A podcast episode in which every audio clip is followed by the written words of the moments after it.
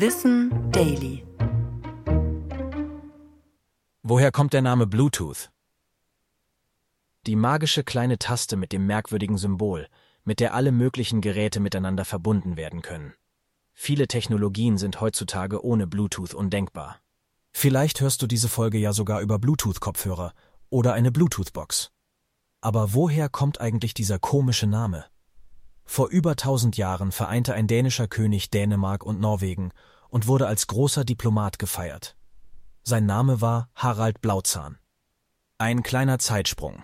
Ende der 1990er Jahre arbeiteten Ingenieure und Ingenieurinnen an einer Kommunikationstechnologie, die verschiedene Geräte drahtlos miteinander verbinden sollte.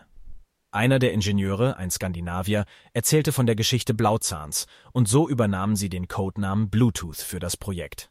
Eigentlich hätte die Technologie unter einem anderen Namen veröffentlicht werden sollen. Damals planten sie die Technologie Personal Area Networking oder als Abkürzung PAN zu nennen.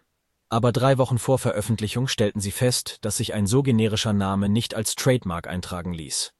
Und so blieben sie bei Bluetooth. Das Symbol dafür ist übrigens auch eine Hommage an den dänischen König.